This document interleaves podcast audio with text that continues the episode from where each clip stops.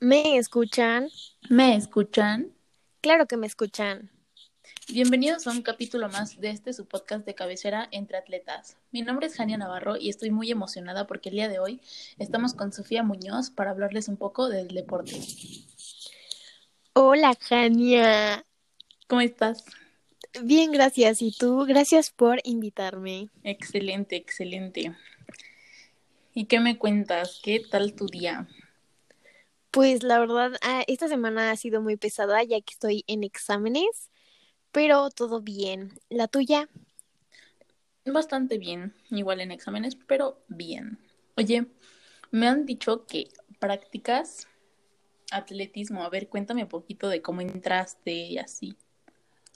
Mm, sí, efectivamente entreno atletismo. No tiene mucho que entré. Llevo yo creo que un un año, casi dos.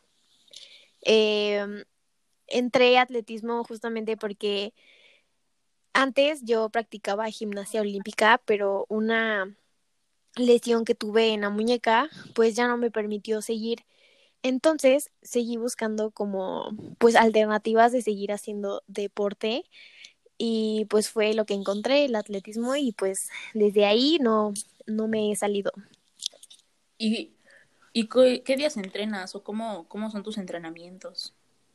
Mm, pues yo entreno, antes de la pandemia, pues entrenaba igual lunes a sábado y pues los domingos, este, pues es descanso y pues ahorita eh, también lunes a sábado y pues ahorita con la pandemia se ha reducido mi tiempo de entrenamiento, son como tres, cuatro horas al día y antes eh, pues era, entraba casi de 3 a, y sal, iba saliendo como a las 7, 8 de la noche.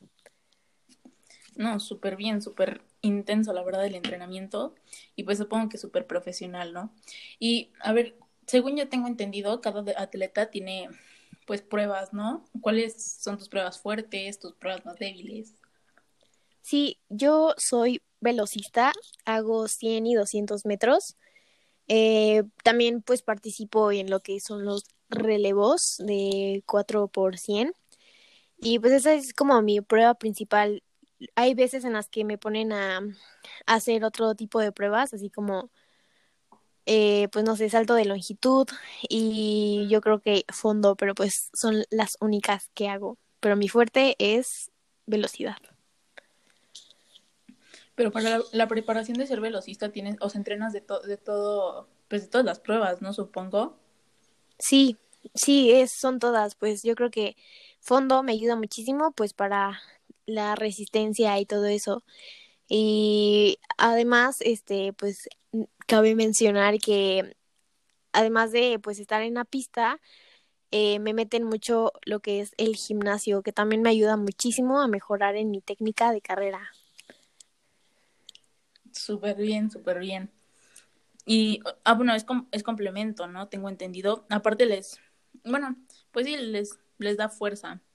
Y, a ver, ¿y tus metas a futuro en el deporte? Mis metas.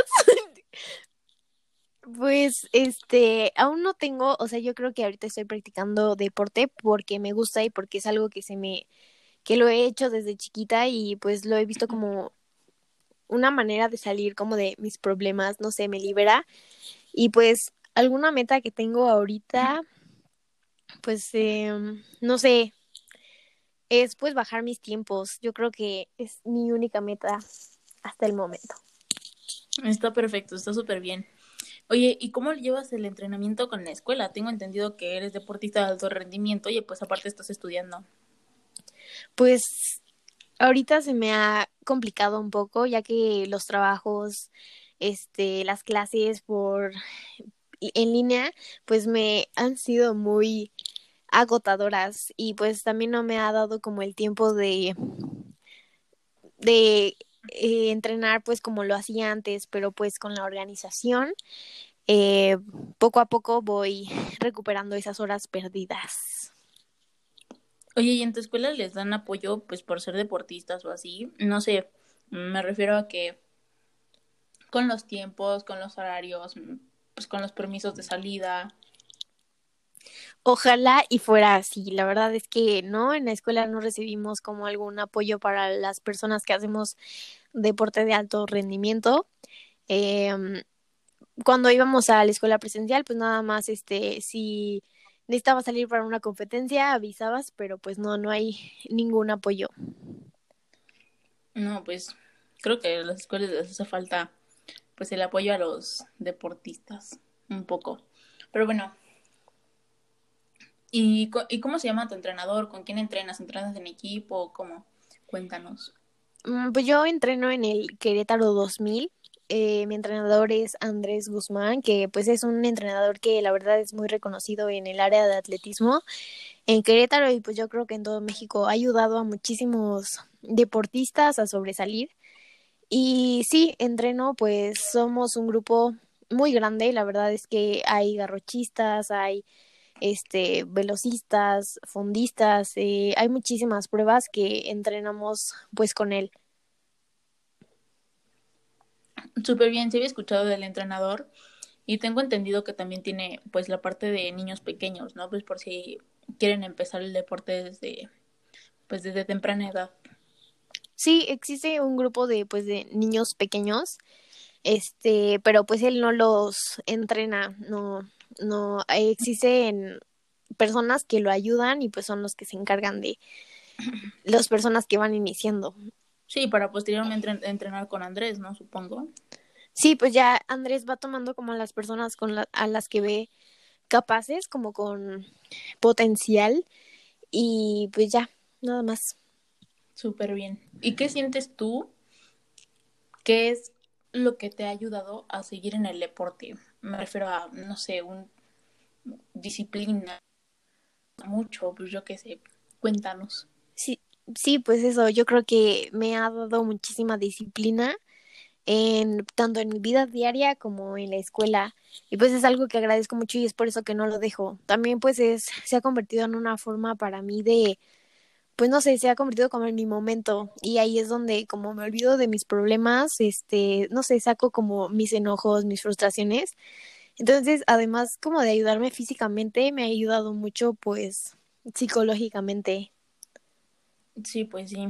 Y, y como reto, ¿cuál, es, ¿cuál ha sido tu, tu mayor reto dentro del atletismo? Mm, puede ser mentalmente, me refiero a que, no sé, mm, tú pensabas y o le tenías miedo a algo, o, tal vez para alcanzar a unas personas, no sé, cómo.